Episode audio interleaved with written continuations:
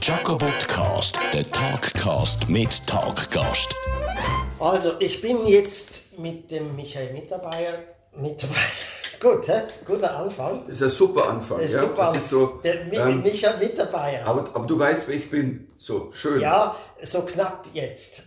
Obwohl ich habe tatsächlich, ich habe schon, ich weiß, du sitzt ja manchmal, wenn du Interviews führst, und da sitzt einer vor dir, du weißt, der hat keine Ahnung, wer du bist. Da hat es geheißen, du mach mal ein Interview mit dem und dann sagt er, Herr Mittermeier. Ähm, und ähm, ja, aber schön, ähm, Herr, Herr Jakobino. ähm, Ja, Jakobino. Ja. Und äh, also ich erlebe das auch, erlebe das jetzt gerade beim Zirkus, wenn dann irgendein Praktikant oder ein Praktikanten einer Redaktion kommt und sagt, Victor Giacomo, jetzt äh, nicht mehr Fernsehen, jetzt zum ersten Mal Zirkus. Da muss ich sagen, nein, es ist nicht zum ersten Mal, es ist zum zweiten Mal. Und Fernsehen schon länger nicht mehr. Aber okay, man, Man ist muss, dann man muss ernst bleiben. Ich habe mal, es gab in, in, es gibt in, in Köln das Savoy Hotel, das ist ja so dieses legendäre Künstlerhotel, ja, wo dann die Bar war immer die Anlaufstelle. Eigentlich sind wir alle irgendwann ins Hotel nur reingegangen. Am Anfang in der Bar hast du immer jemanden getroffen. Und, und die da hinter der Bar war, die war großartig, die hat über Jahre, die ist jetzt schon Jahre nicht mehr dabei. Und die hat immer zu mir immer gesagt, Herr Mittelmeier, das Ding ist so, ich habe sie nicht, und das ist, das ist 15 Jahre her, so eine Zeit, wo alle waren, war gerade irgendwie unter Hype und, und keine Ahnung. Und da hat immer Herr Mittelmeier gesagt. Und alle, die um mich rum saßen, sag mal, die, die, die weiß den Namen, den Mittelmeier, sage ja, ich weiß, sie sagt schon seit Jahren Mittelmeier, mein Problem ist, ich mag die so gern und ich kann nicht mehr hingehen und sagen, Sie sprechen übrigens meinen Namen seit Jahren falsch aus. Ja. Und die hat seit ihres Lebens jahrelang hat einfach Herr Mittelmeier gesagt. Ja, und, ähm, irgendwann geht das nicht mehr. Auch die Leute, die ich eigentlich schon lange kenne, aber deren Namen mir immer wieder nicht mehr einfällt, jedes Mal, die ich schon lange kenne, die ich auch sehr schätze. Und irgendwann denke ich, ich kann sie nicht mehr fragen, wie heißt du eigentlich? Das stimmt. Das ich, ich bin auch, ich, ich kann mir Ihren Namen nicht merken. Ja. Ich bin ganz, ganz schlecht. Also, Gut, aber jetzt habe ich, jetzt sage ich nochmal deinen Namen richtig. Michael Mittermeier äh, sitzt bei mir im Casino-Theater in der Lounge, in der fensterlosen Lounge, gleich unterhalb der Bühne, wo du noch nie im Gegensatz zu allen deinen Kollegen gespielt hast. ja, ich Und weiß, eine kleine Spitze, geworden. es trifft mich ins Herz. Ja. das ist, weil ich, ich glaube, wir haben, es ist, glaube ich, vor 15 Jahren haben wir schon geredet, wo ich gesagt habe, Ja. komm noch mal nach Winterthur und Ja. spiele im Casino. Mag mich erinnern. Ja, ähm, es wird auch noch, es wird passieren. Okay. Ich verspreche jetzt einfach mal. Ich verspreche jetzt, es wird passieren. Und ähm, jetzt müssen wir einen Zeitraum festsetzen. In den nächsten zwei Jahren wird es passieren. Okay, super. Das ist praktisch ein Vertrag Ja, auf ja. Band. Und ich würde jetzt meine Tochter zitieren, die sagt Pinky Promise. Pinky Promise heißt, dass du die kleinen Finger quasi zusammenführst und wenn du Pinky Promise machst, also hat sie mir mal gesagt, dann hätte Hitler den Nicht-Angriffspakt mit Stalin eingehalten, wenn er Pinky Promise gehabt, gemacht hätte. Gut, der Stalin hätte auch Pinky Promise machen müssen. Ja, aber die hätten es ja gemacht, die beiden so. Und Ja. dann, ähm, aber dann wären wir wenigstens nicht schuld gewesen, weißt du so. Aber gut, sagt ja der Schweizer nichts, ihr wart ja nie schuld. Nein, Ähm. äh, wir kennen auch keine Kriege, wir kennen gar nichts, wir sind auch unschuldig. Ja, immer gewesen. Ja. Ja, ja, ja, ja. Wir haben ja jetzt Wahlen gehabt, du, du gehörst ja zu den wenigen deutschen Komikern, die in der Schweiz auftreten, die auch mal ein bisschen was von der Schweizer Politik mitgekriegt haben. Ich weiß, das ist sehr schwierig für einen Deutschen. Äh, Wir haben Wahlen, Erdrutschsiege, aber es ändert sich nie was an der Regierung. Das, be äh, das begreift ein Deutscher natürlich nicht so gut. Aber jetzt haben wir, hast du wahrscheinlich mitgekriegt, eine riesengrüne Welle ist ja über das Land geschwappt. Du bist ja bekennender Grüner in Deutschland, gell? Ich, ich, ich, war, ich war immer Grüner und, ähm, und gar nicht aus Grund, dass ich, ich finde auch nicht alles toll, was die Grünen machen. Oder es gibt viele grüne Politiker, die gehen mir ziemlich also auf den Strich. Also nicht auf den Strich, also es ist ja auf den, ich wollte auf den Sack sagen. Ich dachte, das sage ich jetzt doch nicht, komm, aber dann lassen wir es auf den Sack. Es Ja, ist, hat ja beides zusammen ja, was zu tun. hat was zu tun. Es Ja. ist schön, Ja. dass man mit jemandem redet, der quasi Der die ähm, Materie kennt. der die Materie kennt. Ähm, beide Sachen. Und ähm, nee, aber ich, ich, äh, das Schräge dran ist ja, ich weiß, es gab Zeiten, da war es so grüner und also äh, grüne äh, und jetzt ist so, ist ja so en vogue, auch in Deutschland. Ich habe es hier natürlich auch verfolgt. Ich fand das oder finde das großartig. dass es so eine Welle hat, weil man halt, also was ich immer gesagt habe, es geht mir nicht um die Tagespolitik bei den Grünen. Es geht mir halt, wenn du die großen Themen siehst, die Umwelt und, und verschiedene Dinge, es ist ja eine Vision, wo geht generell hin. Und die meisten Parteien haben das ja nicht. Sie nehmen es ja nur an. Ich meine, die, die plötzlich unsere Konservativen und die, die SPD übernehmen ja grüne Politik, weil sie wissen, ach so, die Menschen da draußen würden das gerne so haben. Es ist ja schön, dass sie es tun, aber ich hätte halt gerne eine Partei, ich wähle gerne eine Partei, die sagt einfach, pass auf, die Vision ist mal, wir müssen was tun für die Umwelt und nicht, äh, die Wähler haben gesagt, jetzt müssen wir mal ein bisschen, und es ist schon schön, also, und Helvetia hat gerufen und sie, mhm. wurden ja, sie wurde ja auch ein bisschen gehört. Also ja. ihr habt ähm, äh, auch frauentechnisch also einen guten... Ja, wir haben zugelegt, wir haben wirklich zugelegt, das finde ich auch. Das, äh, äh nur du bist ja wirklich einer, das habe ich vorher schon gesagt, die, der sich immer ein bisschen für die Schweiz interessiert hat, die, die auch einer, der die Schweiz immer gekannt hat und das auch in seine Programme aufgenommen hat. Ich nehme an, du nimmst jetzt diesen jüngsten Wahlerfolg nicht direkt heute in das Programm auf, das du jetzt gerade spielst, oder? Gestern schon. Hast du es gemacht, ja? ja? Du warst gestern in Wiel? Ich war gestern in Wiel heute? und bin und bin und hab, und hab quasi mein Open, Opening war dass ich über, über Schweiz und die Wahl und was gerade passiert mit Grünen und Frauen gesprochen habe. Ich wusste, ich mache im Moment tatsächlich, also das Programm, das ich mache, ähm, klar, ich habe ein festes Programm, ich kann auch ohne Impro spielen, aber ich habe gerade so eine ganz, also ich spiele zum Teil die erste halbe Stunde komplett Freestyle und mach, was gerade ansteht oder probiere aus. War das schon immer so oder hat das bei dir jetzt ein, ein an Wichtigkeit zugenommen, dass du für dich findest, dass du mehr improvisierst? Ich habe es immer gemacht, speziell zum Beispiel auch, wenn ich in der Schweiz gespielt habe. Da habe ich es für mich traditionell, wenn ich es mal so äh, sagen darf, immer gemacht. Weil die Schweiz habe ich ja immer als eine Herausforderung gesehen, pass auf, ähm, als ich angefangen habe hier zu touren, 96, also richtig viel zu spielen, ähm, sind ja die deutschen Kollegen gar nicht hergefahren. Es war immer dieser Mythos, ja, die Schweiz, das Publikum sind, ja, die sind bisschen ruhiger und die reagieren nicht so. Und, und ich war hier immer und es war großartig und bin mal heim gesagt, ja, ihr macht einen Fehler. Er geht hierher, macht einen schlechten Schweizwitz. Dann ja. lachen die natürlich nicht, weil den haben sie alle gehört, schon Ganz 20 genau. Mal. Ganz genau. Dann sind die abgeturnt und reagieren nicht und dann zieht ihr euer deutsches Programm durch und dann beschwert ihr euch, wenn der Schweizer nicht lacht.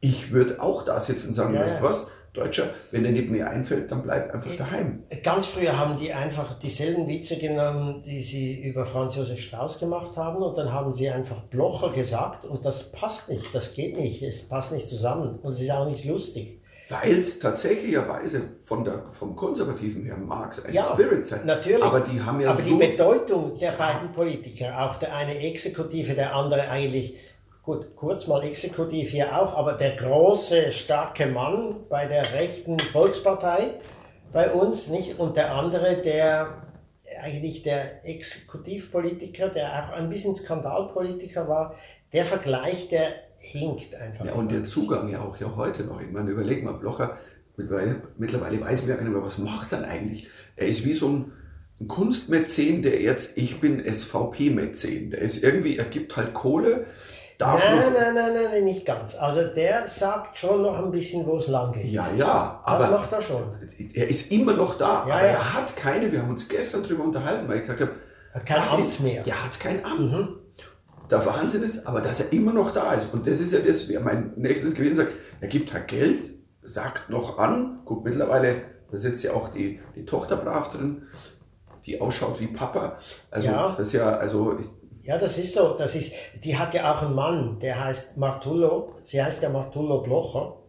Und der Mann, der versucht sich ja auch immer ein bisschen als lokaler SVP-Politiker, scheitert aber immer wieder.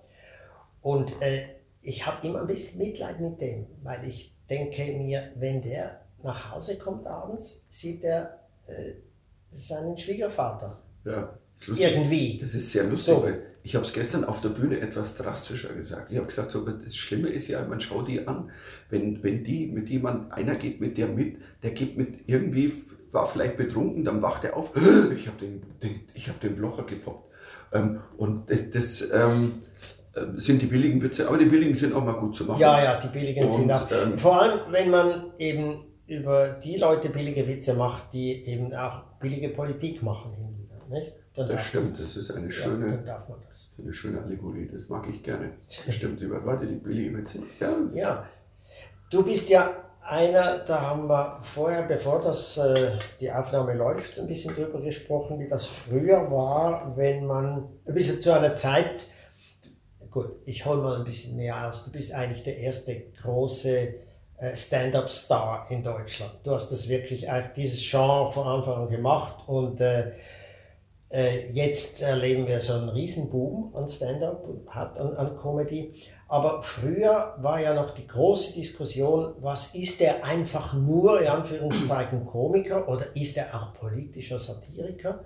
Und da gab es ja dieses große Schisma zwischen den Leuten, die einfach ins politische Kabarett gingen und die anderen, die einfach äh, Entertainment wollten und lachen wollten.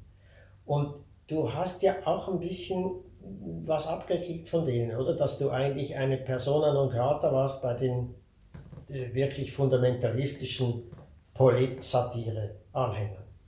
Es, war ja eigentlich, ich habe ja schon, meine Theorie ist ja, das, das, der größte Fehler, den das deutsche Kabarett, wenn du jetzt mal das ein Wort nimmst, den das deutsche Kabarett gemacht hat, war, dass sie uns, damit meine ich meine, meine Generation, also die wir damals kamen, so Mitte der 90er mit einer anderen Form, dass sie uns ausgegrenzt haben weil wir waren, wir waren ja die nächste Generation des Kabaretts. Äh, ich bin ja seit Mitte der 80er unterwegs, ich bin ja sehr lange unterwegs, bin einer der Dienstältesten in Deutschland, muss man dazu ja, sagen. Ja, das komme ja aus dem, ich komme aus der linken Szene, ähm, komme eben da die Kleinkunst, Kabarett und ich war immer stolz drauf. Irgendwann begann dieser blöde, komische Diskussion. Ich habe ja immer das gemacht, was ich gemacht habe und plötzlich begann die Diskussion. Ja, das äh, kann man jetzt, also, das kann man jetzt hier nicht so spielen lassen. Also irgendwann wahrscheinlich, als du wirklich bekannt wurdest, oder? Nee, vorher schon. Das, vorher schon. Das, die Diskussion über äh, Comedy und Kabarett begann in Deutschland, so, das war so Anfang, Mitte der 90er, als dann ähm, Samstagnacht kam, RTL Samstagnacht, diese Geschichten als Comedy zum ersten Mal ein bisschen größer wurde. Und ich weiß noch, es gab damals in irgendeiner großen Fernsehzeitschrift gab es ein großes Streitgespräch zwischen ähm, einem von Samstagnacht RTL und Matthias Belz. Matthias Belz, einer der ja. größten, ich würde sagen, Stand-up-Comedians slash Kabarettisten. Ja, es war ganz, es war eigentlich ganz schräg. Plötzlich fing es an, so, ja, äh, Comedy ist schlechter wie Kabarett und Kabarett ist gehaltvoll und Ding. Und ich sage so, Moment mal, ist doch völlig wurscht, weil ich bin natürlich auch amerikanische Schule gewesen. Zu der Zeit war ich auch oft in New York, bin in Comedy-Clubs gegangen und habe ja gesehen, da geht ja beides. Was ich auch immer gemacht habe. Ich habe ja auch in den 80ern, ich habe eine Politnummer gemacht, dann habe ich eine Nummer gemacht über kleine Pekinesen, dann habe ich wieder eine Gesellschaftsnummer gemacht, dann habe ich irgendeine blöde Nummer gemacht. Das ist der Mix der Late-Night-Shows. Eigentlich der Mix das haben wir ja hier in der Schweiz auch gemacht und das war auch dieser Mix und da gab es auch Leute, die sagten, ja, wirklich Satire ist das nicht. nicht. Die haben zwischendurch mal ein bisschen, bisschen Freude an der Freude und machen ein bisschen La pour und dass es einfach Komik ist, dass es einfach Klamauk ist. Aber dazwischen ist es halt auch wieder ein bisschen politisch oder man gibt seinen eigenen Standpunkt preis und macht drüber hinweg, aber dann ein Klamauk draus. Das geht ja alles, es ist ein Mix. Und da haben die, das waren die Amerikaner schon immer ein bisschen, ein bisschen locker drauf. Ja, weil sie auch, die haben halt einfach keine Unterscheidung gemacht. Die haben gesagt, pass auf, da geht einer auf die Bühne, der erzählt uns was. Ist er gut oder ist er nicht gut? In Deutschland ist aber so, was macht denn der? Ist das Kabarett oder ist das mehr, er erzählt, na, das ist mehr komisch. Sagt das ist ja völlig wurscht. Mhm. Hat er dich unterhalten? Ja. Dann ist auch egal, mit was. Mhm. Also, du gehst ja rein, um unterhalten zu werden. Und auch im Kabarett. Kein Kabarett kommt ohne Pointen aus. Und das, das, das Schräge daran ist ja, dass Leute wie, ich weiß es ja von zum Beispiel auch, ich kann mich erinnern, ähm, mit Matthias Belz, wer saß, es war ein paar Tage vor seinem, als er gestorben ist, saßen wir im Lustspielhaus, da hat er mit Dieter nur so ein, so ein ganz wildes Duo gespielt. Also die haben irgendwie jeder eine Nummer vom anderen gespielt und einfach gemacht aus Spaß. Und ich kann mich noch erinnern, weil er gesagt hat, hey, ich liebe Klamauk, ich liebe Karlauer. Und trotzdem, das war ja einer der härtesten Polit-Kabarettisten, Satiriker, den wir hatten, einer der linkesten. Der kam ja aus der ganz extremen Szene. Und ähm, der hat einen riesen Spaß und ich fand damals total schön. Der hat mich zum Beispiel, der hat mich offen aufgenommen. Es gab keine Diskussion. Ich habe immer das Gefühl gehabt, dass die wirklich guten Kabarettisten, die hatten kein Problem. Ja, also äh, wir haben äh, auch kurz mal noch vorhin über Dieter Hildebrand gesprochen. Das war ja auch, ist, äh, der war der Gottvater des politischen Kabaretts in, der, in, in, Deutschland, auch in der Schweiz. Äh, ich habe den als kleiner Junge habe ich den verfolgt mit seinen Sendungen der Münchner Lach- und Schießgesellschaft, ARD Live, Silvesterabend. Und der war ja auch einer, der das gar nicht so eng gesehen hat. Und die haben auch früher, wenn man die alten Aufnahmen noch in Erinnerung hat, die hatten auch Nummern, wo sie Klamauk gemacht haben. Zwar mit einem politischen Personal, äh, aber Klamauk. Aber großartige Nummern. Ich habe ja. Ich hab ja, das war jetzt vor, ich vor zwei Jahren, ich habe so eine, ich habe eine Sendung gemacht, gibt's, im BR gibt oder in, in dritten Programmen in Deutschland, ein Comedian feiert einen anderen. So bla bla bla feiert Otto, bla bla bla feiert Jürgen von der Lippe. Mich haben sie angefragt, Dieter Hildebrand. So. Ähm, ich habe tatsächlich auch, ich habe mich dann mit ein, zwei Leuten, also die ich, äh, die ich gut kenne, die auch zum Beispiel Dieter gut kannten, habe ich gesagt, pass auf, ich würde gerne mal drüber reden, weil ich weiß, das wird nicht jedem schmecken. Da wird es eine Menge Kabarettisten geben, die sagen so, so macht das der Mittermeier. Ja. Warum macht er das? Ähm, das muss doch jetzt ein eher Kabarettist machen. So, ähm, das Ding ist, ich weiß, ich habe mich mit einem mit Till unterhalten, der gesagt hat, ganz ehrlich, Dieter hat dich total geschätzt, der hat dich gemocht. Ähm, ich weiß es auch noch von anderen Seiten her, hat es mir ja selber auch gesagt und äh, gesagt, der würde es lieben, dass du das machst. Und weil eben es nicht einer ist von denen, wo er sagt, ja, ich weiß eh, was die alles über mich erzählen, sondern es ist ja, weißt du, die, die, die, die Großartigkeit von Dieter Hildebrand war ja, dass er ja auch meine Leute in meiner Generation, also dass der uns auch noch weggeblasen hat. Also, und nicht nur immer so, ja, und das Kabarett und so, sondern ich, hey, Dieter Hildebrand, jetzt, als ich für uns war, war, war Scheibenwischer, das war, das war auch eine Huldigungssendung. Ja, und gerade wir, die wir auch gerne improvisieren, ich meine, es war der große Improvisationskünstler mit ja. seinen berühmten Soli, nicht, äh, wo er Programme der Lach- und Schießgesellschaft eröffnet hat, die kann man heute noch äh, verfolgen und man, es bläst einem heute noch weg. Ja, der war eben, mit dem Wort gab es kaum jemanden, der so umgehen konnte wie er. Und eigentlich, ich würde sagen, ein, eben einer der besten Stand-up-Comedians, die wir je hatten, weil, wie gesagt, ich mache die Untertrennung nicht so. Ähm, ich und viele von uns, die wir dann auch zum Teil wirklich ausgegrenzt wurden, wir durften in manchen Theatern einfach nicht mehr spielen. Mhm. Weil es dann plötzlich hieß so, ja, das ist ja zu Comedy. Das Schlimme daran war, und das hat mich ein bisschen desillusioniert, dass in einigen von diesen ehernen Kabarettläden, die uns nicht spielen haben lassen, ähm, als ich dann meinen Durchbruch hatte, dann 97, 98, als dann hochschoss, haben sie mich alle eingeladen. Mhm. Gut, diese Tendenzen, die haben wir hier beim Casino Theater Winterthur, das wir äh, vor fast 20 Jahren gegründet haben. Das, es gab auch Diskussionen damals welcher Komiker äh, wäre es würdig, in unserem Haus zu spielen. Das waren ganz wenige, die, das, die diese Diskussion immer wieder aufgebracht haben und wir haben von allem Anfang an klar gemacht, wir haben das ganze Spektrum an Komik hier in diesem Haus, von der Politkomik über Impro-Theater bis zu Stand-up und alles Mögliche eigentlich. Und das ist eigentlich auch der Grund, warum es dieses Haus immer noch gibt und warum der Zusammenhalt zwischen den Künstlern, die dieses Haus tragen, immer noch äh, toll ist. Es ist äh, sowieso in der ganzen Branche, hier wenn ich mit anderen Branchen vergleiche, eine unglaublich kollegiale Atmosphäre. Aber zum Beispiel unter den Filmemachern nicht so, weil die sind alle am selben Tropf. Ich muss auch sagen, dass ich, also immer wenn ich in die Schweiz kam, das habe ich von Anfang an geliebt, ähm, dass ich gemerkt habe, dass hier die Leute so zusammenhalten. Ich mochte das. Ähm, also es war immer ganz lustig, weil viele Schweizer, ich habe ganz oft gehört, ja, ist, ja warum, warum, warum kommen Sie denn in die Schweiz? Es war immer so eine Frage, so, was macht denn der hier? Der ist doch jetzt so ganz berühmt in Deutschland, der könnte doch auch sagen, egal. Und, ähm, das ist der ja, Schweizer Minderwertigkeitskomplex. Ja, und der Schweizer, und ganz viele haben gesagt, ja, wir in der Schweiz, wir sind ja, wir sind ja ein sehr kleines Land. Und ich sage, das ist ja völlig wurscht was hier toll immer war, ich habe mich wohl gefühlt, weil du hast das Gefühl gehabt, du, du ähm, alle gehen wahnsinnig persönlich miteinander um. Das mochte ich sehr gerne. Also ich bin, ich bin einer auch in allen Jahren, die ich tue. Ich bin ja seit über 33 Jahren jetzt auf Tour, was ja nicht wenig ist.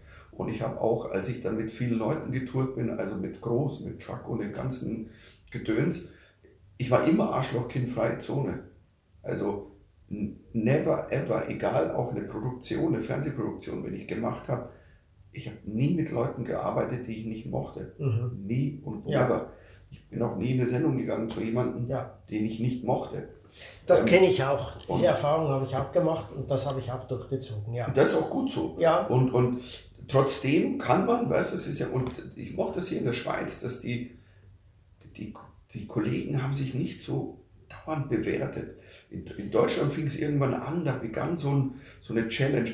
Als wir damals, also bei, so Anfang der 90er, als, als Quatsch anfing, 92 in Hamburg, und als dann Comedy größer wurde, also wir haben uns immer gefreut, hey, es kommt wieder einer von uns, ist jetzt drin und wird jetzt bekannt und macht und das heißt, es bringt uns alle weiter.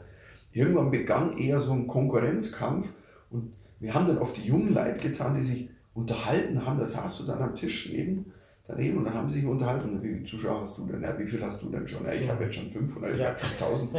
Aber weißt du, in der Schweiz ist das vielleicht ein bisschen anders, weil es wirklich, weil es kleiner ist. Nicht? Es, ist, es ist ja nicht die Schweiz, es ist ja nur die deutsche Schweiz. Nicht? Das vergisst man ja auch hin und, wieder.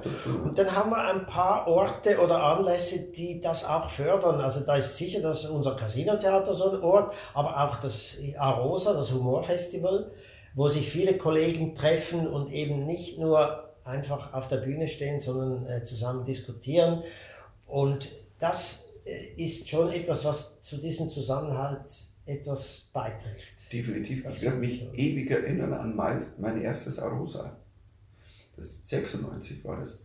Und, und ähm, es, es, das war ganz toll. Also so, das war so ein Zusammenhalt. Es war jeden Abend bist du mit den Kollegen, also, also ich sag mal, über die Skipiste gezogen. Also ich, ich kann mich erinnern, äh, was weiß mit Dieter nur sind wir mal, sind wir vom Zelt oben, sind wir einen ganz langen Spaziergang, sind wir runtergegangen ähm, ins Hotel und haben gequatscht und der Spirit. Und dann hast du die Kollegen getroffen und es war ähm, das was, was das hatten wir bei Quatsch auch. Das war wie, wir waren wie eine Community. Ich habe zum Beispiel auch, ich habe das im Ausland, wenn ich auf Festivals war, also das ist Fringe Festival in, in, in, in, Schottland, auf dem Just for Laughs in, in Montreal, die fördern das so, dass die Künstler auch alle miteinander connecten, mhm. Spaß haben und ähm, ohne dauernd diesen Konkurrenzding, so machst du gerade, machst du mhm. gerade, sondern einfach, also auch, ja, wir leben auch ja, zusammen. Das ist das, was wir hier eben auch versuchen. Aber bevor wir jetzt so ganz gemütlich werden und nicht und äh, irgendwie unsere eigene Branche so wahnsinnig toll finden, ähm, gibt es ja einige aus unserer Branche, die äh, Politiker geworden sind, sogar gewählt worden sind. Was sagst du denn dazu? Zum Beispiel in der Ukraine, der hm. Zelensky. Ja, ich sag halt endlich mal ein Profi. Ja. Also wir haben genügend Komiker im Parlament. Da ist mal der erste Profi, der drin ist. Gut, aber ähm, weißt du, das ist, ich weiß, das ist dieser Scherz, den man machen kann, aber man kann ihn auch umdrehen. Weil wenn sie dann ein bisschen länger im Amt sind, sagt man dann vielleicht mal schnell, äh, wenn ein Politiker wieder rankommt, endlich ein Profi. Weil die Komiker sind als Komiker Profis, aber als Politiker naja, ich sag mal so, hm, also, ich weiß ähm, nicht. Also äh, Grillo in Italien, ich, ich sag's ganz ehrlich, also. Ich möchte den nicht in der Regierung. Nein, es bringt nichts. Also du kannst auch nicht sagen, ich bin immer nur gegen alles und ihr seid alles scheiße und weißt du, Destruktivität, egal von links, von rechts, von der Mitte, hat noch nie geholfen. Also wenn du reinkommst, ich finde es jetzt natürlich bei Zelensky ist es gerade wahnsinnig schade, weil ich verfolge gerade sehr diese ganze äh, Impeachment-Geschichte, Ich bin da wahrscheinlich besser informiert wie mancher Reporter, mhm. schauen wir diesen ganzen Zeug an. Ähm, ja, zu dem Thema wäre ich auch gleich gekommen. Das und, können wir gleich verbinden, weil die beiden haben ja eine gewisse Verbindung jetzt. Ja, das Problem ist halt, jetzt hast mit Trump hast du einen völlig absurden, der, der eigentlich alles machen kann. Es ist ja unfassbar, wie viel die Republikaner, ich wollte fast sagen, seine Partei ist ja nicht seine Partei. Die mögen sie ihn ja nicht. Aber, wie, aber mittlerweile ist es seine Partei. Das ist ja das seine, Beängstigende. Ja, er hat sie eigentlich, eigentlich hat er sie eingesackt Und schade ist natürlich, dass Zelensky gar nichts gegensetzen kann gerade, weil er natürlich wirklich da keinen, und, und da kann er nichts dafür. Das ist natürlich gerade ein Problem, weil im Moment wäre es, es wäre wahnsinnig wichtig, weil er zum Beispiel, ich, ich kriege ja gerade alle drei Tage fahren die Republikaner eine andere juristische ähm, Spur. Mhm. Am Anfang war es, es gab kein Quid, äh, Quid pro quo. Das heißt, er hat nicht gesagt, wenn das nicht, dann kriegst du keine Hilfe. So, jetzt ist klar, er hat es er gemacht. Er hat gesagt, das ist eine glasklare Erpressung. Ganz klare Ding. So, jetzt kommt aber, jetzt kommt die neue äh, juristische ich habe mir gestern diese, diese äh, Pressekonferenz der, vom Freedom Caucus angeguckt, nachts. Ähm, und die sagen jetzt, solange der Zelensky oder der, dem Ukrainer, wenn der nicht sagt, so, dass es so war, dass der mich gezwungen hat, das zu tun, kann es auch sein, dass der das gar nicht so aufgenommen hat. Das heißt, die sagen jetzt juristisch, wenn die Ukrainer es nicht empfunden haben als Quid pro quo, gibt es kein Quid pro quo. Ja gut, das ist, das aber, ist unfassbar. Aber ob das so glasklar juristisch Argumentation ist, jedenfalls nicht äh, gemäß den Gesetzmäßigkeiten der USA. Ich, ich, ich weiß nicht, ob es damit durchkommt. Ich glaube, ich glaube, dass sie ihn nicht impeachen und äh, ja, ja, es ist, es ist eine große Frage. Aber ich hätte mal ganz am Anfang seiner Amtszeit hätte ich gewettet, in zwei Jahren wird er impeached, aber das habe ich dann bereits schon jetzt, glaube ich, verloren. Und ähm, ich die weiß auch, nicht, auch schlecht. Ja, also ich weiß auch nicht, ob es die beste Lösung ist, weil äh, die Abwahl ist die viel bessere Lösung. Und äh, wobei, äh, was jetzt rausgekommen ist, ich meine, toll wäre ja, wenn der Selinski jetzt wirklich sagen würde, ja, äh, ich hatte die Alternative, entweder kriege ich das Geld von euch oder ich leite Maßnahmen ein, und, äh, um den Sohn von beiden zu untersuchen. Ne? Ja, und das, und das kann er nicht, weil er natürlich, er hat, es wäre selbst für einen äh, Profipolitiker eine ganz schwierige Situation, weil er weiß natürlich auch, es kann auch der Unterschied sein, wenn sich die Amis dann zurückziehen, es kann auch sein, dass dann mal darum geht, dass der mal einfach mal ein paar hundert Millionen Dollar weniger bekommt. Für genau, das Geld kann Und er natürlich Das brauchen. steht ja immer noch im Raum. Der ja, weiß natürlich. genau, wenn ich jetzt aussage gegen Trump und der wird nicht impeached, dann habe ich ein ganz großes ja, ja. Problem. Gut, aber es ist ja eigentlich auch äh, unglaublich, ja, traurig, unglaublich, dass das nicht genügt, dass die eigenen Botschafter der USA, mehrere Male ja, ausgesagt haben, dass es, äh, wie es gelaufen ist. Und ja. das ist ganz klar eine Erpressung. Ja. Aber ja, gut, äh, immerhin gibt der Trump für alle Late-Night-Shows und für alle Komiker in den USA immer genügend Stoff. Ein bisschen, Aber es, ja, es, be, es betrübt einen ein bisschen, wie wenig das Auswirkung hat. Das ist das eine. Ich, ich habe mir, hab mir dasselbe gedacht und dann hat es, ich weiß, wer war das? War das oh, wie hieß der? Der war mal bei Saturday Night Live, der wurde dann, oh, wie heißt denn der gleich wieder? Der wurde dann, der wurde, wurde rausgeworfen, ganz kontrovers, das ist Jahre her, weil er so ganz kontroverse Jokes gemacht hat. Und der hat was, der hat was Wahres gesagt. Ich glaube auch Dave Chappelle hat das mal irgendwann in einem Interview dann jetzt vor, vor einiger Zeit mal gesagt. Ähm, das Problem ist an Donald Trump, dass eigentlich zwar viel Stoff gibt, aber es macht die Comedians eigentlich schlechter, weil es zu billig ist ich, ähm, ich werde auch oft gefragt, ich sage, ist es toll, wenn da so einer wie Trump und viel Stoff und dann sage ich, passt auf, Freunde, nur ein schlechter Comedian braucht schlechte Politiker, um gute Comedy zu machen oder Satire. Es ist zu einfach dann. Und es leben zu viele von dieser Einfachheit und ja. legen sich in diese Einfachheit rein und es ist total schade, weil eigentlich müssten wir aufhören, über den Mann zu reden, weil ähm, Genau das will er ja. Ja, aber weißt du was, das ist ja das Fatale in dem Ganzen. Er bestimmt die politische Agenda und er bestimmt die Tagesinformationen. Und den kannst du wenig ausweichen. Ich meine, was er jetzt gemacht hat in der Türkei zum Beispiel, ich meine, wegen ihm hat der Erdogan diesen Krieg vom Zaun brechen können, äh, gegen die Kurden vorgehen, die, die Verbündeten waren der USA, das hat er ja so mit seiner Laune irgendwann spät nachts hat er ja das entschieden gegen seine engsten Berater, gegen seine eigene Partei. Und wenn jemand sowas, so eine Macht hat und so ein Typ ist, dann kannst du wie nicht aufhören, ihn permanent zum Thema zu nehmen. Man muss, man muss wach bleiben. Man muss halt schauen, dass man es dass man, also wenn man was, ja, was erreichen will, also es ist gerade sehr gefährlich, weil der ist gerade an einem Punkt, wo ähm, vor allen Dingen die ganzen, also die extremen Konservativen, der hat die ganzen, der die ganzen Religiösen auf seiner Seite. Ich habe mir diese Rede angehört vor, vor einer Woche, wo es gibt diesen, diesen, diesen, diesen, ich weiß nicht, wie der heißt, so, da wo die ganzen Evangelikalen sind, die ganzen Hardcore-Christen, also wirklich, also Fundamentalisten vor dem Herrn, also mhm. das ist ja nicht mal ein schlechtes Wortspiel. Und die Rede von, und der Punkt, wenn du das gesehen hast, da waren vorher, hat einer, einer aus der Gemeinde, der Ober, keine Ahnung, der Oberpastor, wie auch immer, standen die zu zweit oben und haben Donald Trump gesegnet und haben gebetet. Dann stand er da, du hast auch gemerkt, das, der kriegt er eh nie mit, der hat ja eine Aufmerksamkeitsspanne von einem weißen Hai. Die haben nicht viel Aufmerksamkeitsspanne, wie man mhm. also biologisch weiß, und steht so da und die haben allen Ernstes, der hat, das war ein Gebet, wie wenn wirklich der neue Messias kommt.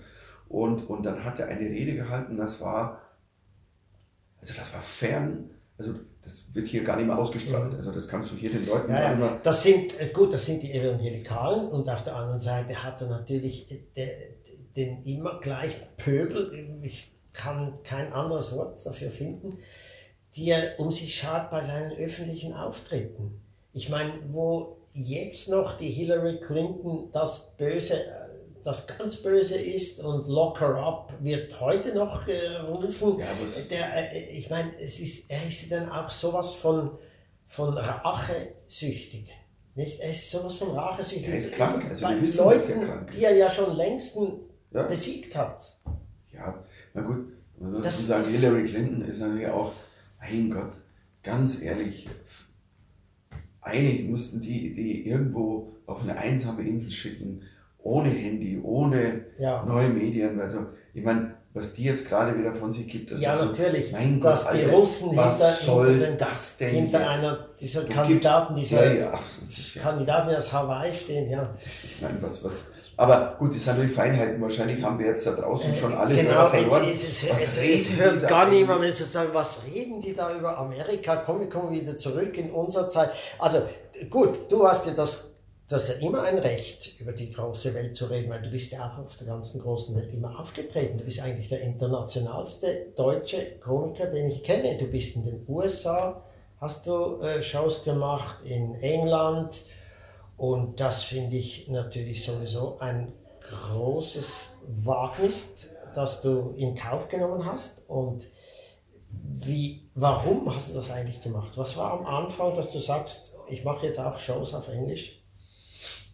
Also ein Urtraum. Ich weiß, ich bin zuerst beim Comedy Cellar in New York gesessen, ich glaube 1991, 1991 äh, saß ich da mit meiner Frau und ich habe dann gesagt, du, boah, ich kannte ja Stand-Up-Comedy von Platten, von, von Videos. Also äh, wir alle haben unseren Eddie Murphy Raw und Delirious gesehen und, oder, oder Eddie Izzard, solche Geschichten, gerade Engländer. Und äh, wie gesagt, ich würde gerne einmal in meinem Leben fünf Minuten auf Englisch machen. Klar, hier im Zeller wäre geil, aber es wird nicht sein, aber irgendwo mal fünf Minuten auf Englisch wäre geil. Es war so ein Urtraum von mir, weil Stand-up, die Ursprache, die Muttersprache der Stand-up-Comedy, so wie ich sie sehe, als Kunstform ist Englisch. Ähm, die, die Urform der Stand-up-Comedy, wie ich sie sehe, kommt auch aus Amerika, nicht aus England. Und, äh, du hast ja auch Amerikanistik studiert, habe ich irgendwo mal gelesen. Ja, ich habe meine Abschlussarbeit geschrieben über amerikanische Stand-up-Comedy. Wirklich? Ja, ja. Und, und, kann man die ähm, kaufen? Ist die im Handel? Man, kann man nicht kaufen. Ich habe ich glaube, ich habe drei gebundene daheim und ansonsten, das Lustige ist, weil ich habe ja damals den Computer, den ich damals, das war mein erster Computer, wo ich die Arbeit geschrieben habe, das war 94, 93, 94. Und, und das, das, das Lustige ist, dass, dass ähm, das Format, wo das jetzt drauf ist, ich, wenn ich das jetzt aufmache, mein Gott, das sind lauter so Hieroglyphen. Ja, ähm, und du musst muss, aufpassen, dass du es nicht löscht, ja, also dass es nicht zerfällt. Ich musste das jetzt mal umformatieren Floppy Disk? Ja, ich hatte noch Floppy Disk, ja, ja. Das ist, ähm, es ist schon, nee, aber dadurch bin ich halt immer sehr eingestiegen, das Ganze. Ich hatte einen, ich hatte einen geilen Prof damals, einen Professor, der totaler Fan war von amerikanischer Stand-Up-Comedy und wir haben untereinander Vinylplatten ausgetauscht. Also ich habe keine Ahnung, 200 Vinylplatten von äh, Woody Allen, Lenny Bruce, Richard Pryor, George Carlin, wie sie alle heißen. Und, ähm, und das hat mich, und es war so ein Urtraum, die, die, die Sprache zu meistern. Hab's mir aber, also und dann habe ich meinen Weg in Deutschland gemacht, das war hart genug, dann hat es geklappt, als ein Z durch, durchbrach, dann so 97, ähm, und dann begann halt so ein komplett Wahnsinn. Dann war ja auch kein Raum mehr für, was machst du denn sonst? Und, und, und, dann, und dann begann irgendwie, dann kam so eine Phase, das war 2001, 2002, habe ich Projekte gemacht, die waren also damals mit meinen Friends und als, als ich, als, haben wir vorher kurz gequatscht, als ich als Headliner auf die Bühne bin, da stand ich als Headliner neben Lenny Kravitz, Santana und Faithless und habe so 60.000er Open Airs gespielt. So. Aber nicht als ich bin nachmittags um drei, sondern am Abend so, ich war dabei, damit die Leute Tickets kaufen. So. Und das waren so Momente, die haben mich so weggebeamt, die fand ich so unfassbar. Und ich habe dann, es waren so Momente, wo ich gesagt habe, ich muss das mal abfeiern können. Und das kann ich nur, wenn ich mal stillhalte.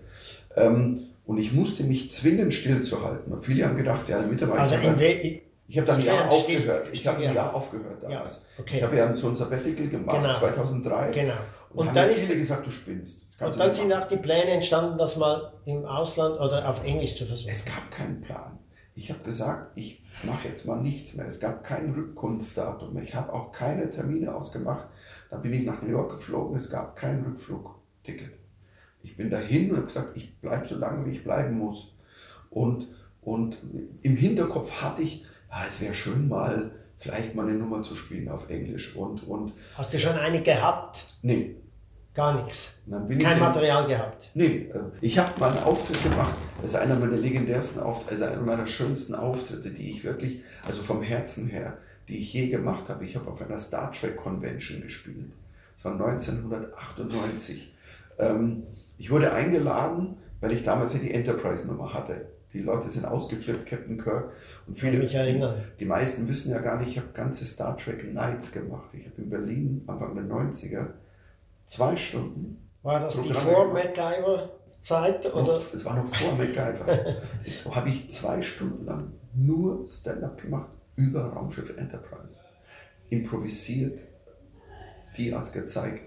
Und dann wurde ich eingeladen. Da habe ich gesagt, Freunde, ich glaube nicht, dass ich dahin sollte. Diese ganzen Trekkies, ich liebe das, diese Nerds, aber. Wo eigentlich? Wo es war in Deutschland. in Deutschland. In, in, also in Bonn oder in Köln da. In, und, und dann meinte er, doch, die lieben dich, die feiern dich ab. Du bist der Erste, der ihre Kultserie in die Masse rausbringt. Du bist derjenige, sage ich, aber die lachen doch da nicht drüber, die nehmen das doch so ernst. Doch, die lieben dich. Und, und, und dann habe ich gesagt, ich weiß nicht. Und dann sagt er zu mir, aber Spock ist da. Dann sage ich, was heißt Spock ist da? Sagt er, Leonard Nimoy wird da sein. Sage ich, nee, das glaube ich jetzt nicht. Sagt doch, Leonard Nimoy wird da sein. Ich so, fuck, echt? So der Echte. Ja. Habe ich gesagt, pass auf, wir machen einen Deal. Ich sagte jetzt, ich komme, das ist mir egal, was du zahlst, was du machst, ruf meine Agentur an, sag schönen Gruß von mir, ich bin dabei. Was ihr dann ausmacht, ist mir scheißegal. Ähm, du gibst mir nur jetzt am Telefon die Aussage, ich darf Spock kennenlernen. Ich will ihm eine Hand schütteln, einmal sagen, hello Mr. Nimoy, dann bin ich da. So, fahr da hin, müsst ihr schauen, das ist nicht so lang wird, die Geschichte. Ähm, und dann habe ich mir am Nachmittag, so, oder frühen Nachmittag, hat der so ein, der Convention Rede gehalten, war so ein 3000er Raum, dreieinhalbtausend Menschen. Und die Leute sind natürlich auf den Knien. So, Leonard Nimoy erzählt uns, so das, ähm, einer der beeindruckendsten Menschen, die ich in meinem Leben je kennengelernt habe. Ever. Mhm. So als Mensch. Und ähm, dann hat der Veranstalter gesagt, so, jetzt gehen wir Backstage nach seiner Rede so und darfst du Hallo sagen. Und ich Hallo, Mr. Nimoy. Warst du nervös? Echt, ich habe in die Hose gemacht. Also ich war so, oh mein Gott, ist einer meiner größten Helden gewesen, weil für mich war Star Trek wirklich eine energetisch Raumschiff Enterprise war so eine Serie, die ich mochte das Grenzenlose. Das wäre auch zu dem Thema, warum bin ich nach Amerika? Ich mag keine Grenzen. Ähm, ich bin immer einer gerne, ich habe immer die Grenze überschreiten wollen. Ich wollte immer gern meinen Fußstapfen wohin mhm. setzen, wo noch keiner war. Auch mit dem Englisch. Das war immer so ein, so ein das war a New Frontier. Gut, wo war denn der erste Ort, wo du die Grenze zum Englischen übers, äh, überschritten hast? Was war dein erster Auftritt vor einem wirklich nur englischsprachigen Publikum? Pass auf, zwischen, das ist die Story. Ich lerne ihn kennen, sage, ich bin ein Comedian, mache hier Enterprise, dann haben die dem auch erzählt, und dann meinte er zu mir, hm, das klingt gut und schau mir den Auftritt nachher an von Ihnen, wann, wann spielen Sie denn? So, ich so, ja, ich spiele um sechs oder so und dann ja, komme ich vorbei. Und ich dachte, nee, da kommt nicht vorbei, wieso soll er vorbeikommen? So, zwei Stunden später, ich stehe Backstage, kommt Leonard Nimoy rein. Hello? Ich so, okay, hello? Um, I told you I'm gonna watch your show. Ich so, okay. I sit in the first, first row, erste Reihe. Und ich so, äh, okay. Er saß in der Mitte, erste Reihe. Ich war so, okay. Und dann stehe ich hinten, war eine Stunde vom Auftritt und war so, oh fuck, ich spiele hier auf Deutsch. Der versteht mich Eben, das wollte ich gerade fragen. Fuck. Das ist ja auf Deutsch und ja, er ist englischsprachig. Er, er, versteht kein Deutsch. Und dann bin ich hinten gestanden, so, hey, komm in die Veranstaltung, pass mal auf, ähm, ich kann ja vor dem nicht auf Deutsch spielen. Ich muss, aber ich kann ja auf Englisch, ich habe nie auf Englisch, ich habe, äh, pass mal auf, ähm, ich habe mal in, in, in, England in einem Comedy Club, da haben wir mit Quatsch gespielt, habe ich mal so eine Mischung gemacht aus Englisch und Deutsch, aber es war ganz wild, ganz roh. Was mache ich jetzt, was mache ich jetzt so? Okay, ich versuche zu übersetzen, ja, ähm, schauen wir mal. So, dann bin ich raus, so, so hallo und, ähm, und dann habe ich angefangen, zwei, drei Sätze auf Deutsch, hello Mr. Nimoy und dann habe ich zu den anderen gesagt, ähm, I'm sorry, aber der versteht kein Deutsch, jetzt muss ich immer übersetzen weil ich möchte, dass er lacht und die alle so, yes, Box sitzt da drin. Super, das hast du und improvisiert. Also als, improvisiert ja. und dann wurde der Auftritt, irgendwann habe ich aufgehört, fast aufgehört auf Deutsch zu sprechen und Englisch zu übersetzen. Und ich erinnere mich noch an den Moment, wo ich dann oben stand und sage, uh, well, um, the artist um, 500, oh, was ist das Wort für Besatzungsstatisten? Und dann schaue ich ihn an, äh, Mr. Nimoy, um, what's the word for the guys running around with the red shirt, always getting killed.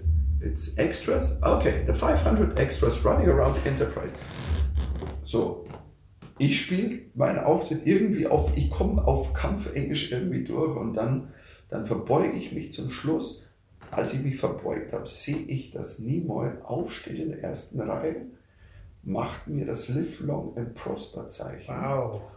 Gibt mir Standing Ovations. Der gesamte Raum steht auf und es war Wahnsinn. Und das war so eine, das war echt eine Revelation. Und tief in meinem Hinterkopf. Das war der drin, berühmte Moment, wo du dir sicher warst, du könntest auch auf Englisch. Ich war mir nicht mal sicher. Es war nur im Hinterkopf ein Gefühl drin, alles ist möglich. Und als ich dann nach New York kam, 2003, ja, ich, ich würde gerne mal die Komfortzone verlassen, weil wie gesagt, im Moment läuft alles fast zu gut. Ich bin einer, aber wenn es zu gut läuft, dann arbeite ich gerne dagegen ähm, und mache was, was nicht für die Masse ist. Ähm, und dachte mir, ja, jetzt schaue ich mal, jetzt bin ich hier mal ein paar Wochen. Und ich bin irgendwie nach drei Tagen, gehe ich in einem so, ich werde mir ewig ändern, bin ich in East Village, gehe in die, das war ein Laden, den gibt es heute nicht mehr, B3 Lounge. Und da hieß es Stand-Up Comedy Open Mic in, in Basement. Dann bin ich da runtergegangen, das war, wie gesagt, am dritten, vierten Tag meiner, meines Aufenthalts. Schau mir das so an, quatsch mit dem Barkeeper und der sagt dann so, hey, where are you from? Germany. Und, ich so, ähm, äh, was machst du denn? Ja, hm, du Stand-Up-Comedy. Ja, yeah, come on, give it a try. Ich so, nee, nee, nee, ich kann, ich kann kein Englisch so. Doch, nächste Woche hier, Montag, ähm, Open Mic Night. Nee, nee, das kann ich nicht machen. Also ich bin ja, ich, ich komme irgendwann. Nee, nee, nächsten Montag äh, nee, doch, nächsten Montag. Ich so, okay, ich komme nächsten Montag. Und dann bin ich am Montag drauf. Dann habe ich eine Woche lang, habe ich eine Woche lang eigentlich in die Hose gemacht und habe eine Woche lang, das gepiffelt. 24 Stunden am Tag gearbeitet für, was habe ich übersetzt, was habe ich im Ding. Und wie lange ging der Auftritt? Fünf Minuten? Es waren dann, es, ich habe ich hab überzogen, ich weiß bis heute noch, aber ich habe die Sachen, ich habe es aufgenommen, ich habe alle meine Auftritte, ich habe den auch noch. Du hast den noch? Ja Ah, klar, das ist auch, ähm, und ich habe auch das Noch nie veröffentlicht? ich habe das, nee, ich habe das, ich habe das Skript. Es gibt noch das Skript vom allerersten Auftritt und zwar so, wie ich es geschrieben habe für meinen ersten Auftritt. Das habe ich in meinem in dem Buch ähm, Die Welt für Anfänger, äh, vor zwei Jahren, glaube ich, ist es rausgekommen, habe ich am Schluss das komplette Skript von meinem ersten englischen Auftritt hinten rein, so wie es war. Genauso. Mhm. Mit den Schriftfehlern, die ich hatte, mit den whatever. Mhm. Und Aber wie war der Auftritt? das war großartig. Ich bin geflogen. Ich bin geflogen. Und die Leute von, von Beginn weg? Die waren, ich habe sie mit meiner Energie, glaube ich, umgeblasen. Ähm, es war nicht so, dass ich, ähm, es war nicht alles am Punkt. Es war natürlich nicht. Du hattest was ja ein bisschen Goodwill, wenn die Leute merken, aha, da kommt einer aus Deutschland. Nee, das war es nicht, weil die waren völlig so. Deutsch hat, für, hat die denen gar nichts gesagt. Für die waren Deutscher. Jetzt bin ich halt hoch und war von Anfang an, also meine Opening Line war damals ähm, tatsächlicherweise, ich weiß, äh, ich habe es auf Englisch zwar gesagt, ich sage, ihr habt alle, äh, you heard a lot of Nazi jokes in your life, uh, but why listen to cover versions when you can have an original? Und das hat sofort, und die waren so, Moment mal, Deutscher, ey, haben alle gelacht. Und dann habe ich halt, der Auftritt war eine Mischung aus nur geschrieben für den Moment. Und dann habe ich tatsächlich am Schluss des Auftritts, habe ich dann noch ähm, so zwei Minuten von meinem Star Trek-Bit gemacht, weil Aha, ich wollte, ich wollte, dass Kirk und Spock mit drin sind. Ja. Das war in äh, New York. Äh, du hast mir aber mal von einem Auftritt erzählt, war das in England, wo du dies, das gesamte Publikum gegen dich hattest, weil du warst der fucking German oder irgendwas. Also die Ja, das- Engländer haben ja das nie ganz überwunden, dass der Zweite Weltkrieg aufgehört hat, Ja, das ist, was die Deutschen betrifft. Ja, die sind ja mittlerweile so ein bisschen besser geworden, aber es war am Fringe, als ich mein erstes Fringe-Festival gespielt habe in Edinburgh, in Schottland. Und äh, by the way, also das Fringe-Festival ist das geilste Comedy-Festival auf diesem Planeten. Es ist das härteste, das geilste, beste. Das ist aber das Fringe in Edinburgh. Es gibt auch eines in New York, oder? Fringe Festival New York. Ja, aber das, ist, das hat mit dem Fringe von Edinburgh erstmal nichts zu tun. Ich glaube, das Fringe, oh, vielleicht gibt es in New York mittlerweile eins. New York hat ja lang kein Comedy-Festival gehabt. Irgendwann gab es eins, das jetzt gibt, das Festival. Das ist alles schon sehr, alles sehr etabliert. Kommst du auch nur rein mit, äh, mit Namen, ähm, so wie es Just for Laughs in Montreal. Also da bist du, oder da musst du schon echt liefern. Ähm, und ähm, das Fringe ist ja, du buchst dir ein Venue und sagst dann in der Organisation, in der Zentrale Bescheid, ich habe ein Venue, ich spiele da. Und dann spielst du da vier Wochen, jeden Tag, dein Solo in irgendeinem Venue, das mietest du selbst, das bezahlst du selbst. Und du bist halt dann im Katalog mit drin. Mhm. Und das ist ein Trip. Du spielst 28 Tage, jeden Tag deine Show, 60 Minuten. Mhm. Das ist fast wie Zirkus. Das ist ein, ja, wahrscheinlich wie bei dir, für dich sagst du, Ja, im Moment Zirkus. diesem Jahr ist das ein bisschen so, ja. Und, und, und das ist ein Trip, weil du nach zwei Wochen verlierst du jegliches Raumzeitgefühl. Gut, wenn du dir auch das Fest, ich muss dazu sagen, das 2012er, wo ich dabei war, ich habe halt auch alles mitgenommen. Das war eins der geilsten Monate meines Lebens beruflich. Wir haben halt alles mitgenommen. Also Im, Im Moment spielst du ja bei uns in der Schweiz mit deinem äh, aktuellen Programm. Äh, wie lange spielst du so ein Programm, bis du wieder für dich selber am Arbeiten bist für was Neues? Oder ist das, kann man das nicht so sagen, ist das einfach, passiert das einfach? Ich arbeite permanent. Ich bin ja gerade im Moment, also im Moment, wenn jemand zu meiner Show kommt, Lucky Punch, die Ja, Todesviertel schlägt das meine ich, ja. Ein genau. schöner Titel. Ein schöner Titel, ja. Ähm, ja ein bisschen weiß, Star Trek, ein bisschen Star Trek-Titel. Ja. Ja, so, so ich, ich wollte mal was machen, was, also, was die Leute eher, glaube ich, verwirrt.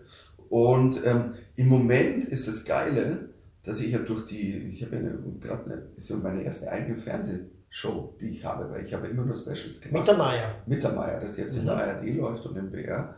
Ähm, und dafür, Ist das deine erste Fernsehshow? also regelmäßig. Wirklich? Ja. Weil ich habe ja, ich habe Ja. immer nur Specials gemacht. Ich wollte ja nie. Ich habe immer gesagt, nee, und, Und, ähm, das ist toll. Und da stellst du ja auch Kollegen vor. Ich habe Genau. eine oder zwei gesehen. Eine habe ich gesehen, ja. Ich habe in jeder, ich, ich habe einen Stand-up-Gast und, und mit dem talk ich auch. Dann machen wir noch ein äh, lustiges Gespräch oder und mache dann noch eine Aktion mit einem Kollegen.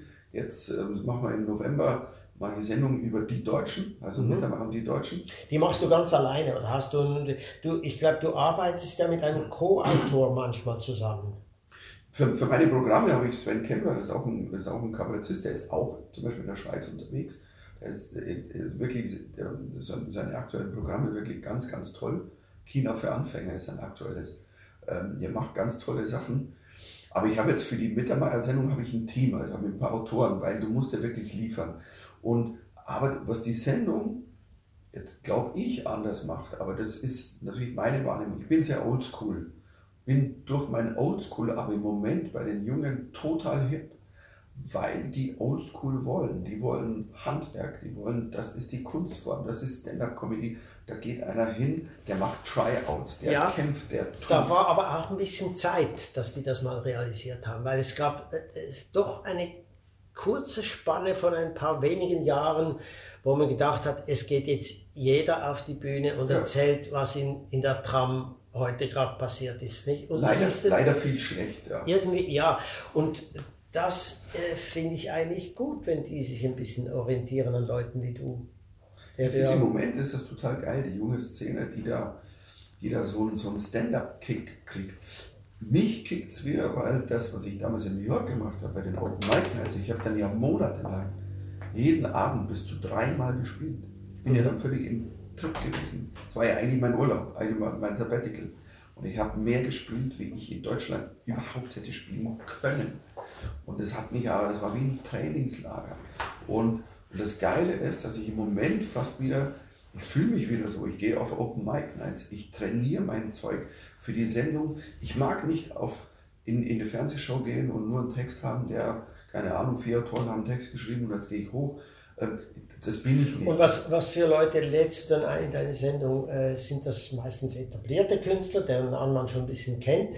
Oder wagst du das auch, dass du in deiner Sendung einfach Leute nimmst, die vielleicht zum ersten Mal im Fernsehen auftreten, von denen du aber findest, die haben ein großes Talent? Das wäre das verdient? wär, das wär die Zukunft. Also das Ding ist so, dass natürlich, da ich, die Sendung hat nicht so eine hohe Schlagzahl, da sind jetzt vier heuer. Wenn es weitergeht, wie auch immer, dann sind es wieder vier nächstes Jahr. Ich habe jetzt so eine Mischung gemacht aus, aus etablierten, Thorsten Sträter war Gast, dann, dann hatte ich jetzt Maxi Stettenbauer, der ist Ja, so. Der, der ist so eine, ähm, der ist in, in, in der jungen Comedy-Szene, ist er etabliert, aber noch nicht in der großen, breiten Masse. Dann habe ich jetzt ähm, in der nächsten Sendung Alfred Dorfer, der ist einer der Großen des österreichischen Kabarets. Hat auch schon mehrmals hier in diesem Haus gespielt, Michael. Oh, ja, jetzt, ähm, Nicht? Da sind wir ja schon fast wieder beim Anfang. Soll schon wieder schlecht küssen. ne? Ja, das wollte ich dir auf den Weg gegeben, äh, gegeben haben, das äh, schlechte Gewissen. So, ja. Also äh, wir sind am Ende von diesem Gespräch und ähm, äh, ich, es hat mich sehr Das gefreut. war ein schlechter Schluss, ich mit schlechten Äh, ja, Jetzt bin ich äh, hier in einem weil ich- Raum und hänge Ja, auf. Und der Schluss wird so sein, dass wir zum nächsten, wenn wir das, uns das nächste Mal treffen, dann bist du nicht hier im Keller unten im Casino Theater, sondern oben auf der Bühne. Und da hast du, wie, wie hieß das mit diesem Schwören, mit diesen Fingern, die deine Tochter, Pinky Promise. Pinky also, Promise. Ich bin ja, ich bin ja doch, lass uns, wir schauen, dass wir nächstes Jahr schaffen. Ich war ja dann, ich bin ja im Januar, mache ich noch meine Derniere in der Schweiz vom, vom Programm in, in Zürich. Freue mich darauf, so einen richtigen geilen Abschluss zu machen. gut, Und dann beginnt ja das Neue, das Nummer 13 heißt. Weil es mein 13. Programm ist, Super. tatsächlicherweise. Und dafür muss ich ja ausprobieren. eben. Das und heißt, das kannst du bei uns so lange ausprobieren, wie du willst, weil wir natürlich sehr Don't tempt me, don't tempt me. Äh, doch, mache Also, ich doch ähm, ein bisschen so. Also jedenfalls hat mich sehr gefreut, äh, mit dir auch über die große weite Welt zu reden, wo du große Erfahrung hast. Ich gehe heute Abend wieder in den Zirkus nach Thun und denke dort. Das ist auch große, weite Welt. Genau, genau. Du wirst ja dann auch nur im Aarau sein. Also das. Äh, Was heißt nur? Das ja, äh, weißt du, Wir sind in Thun und Aarau. wir haben ja von Moskau, von New York und von Edinburgh gesprochen. Jedenfalls, Michael, vielen Dank. Na, gerne. Jaco Podcast. Mehr oder weniger regelmäßig auf watson.ch und radio24.ch.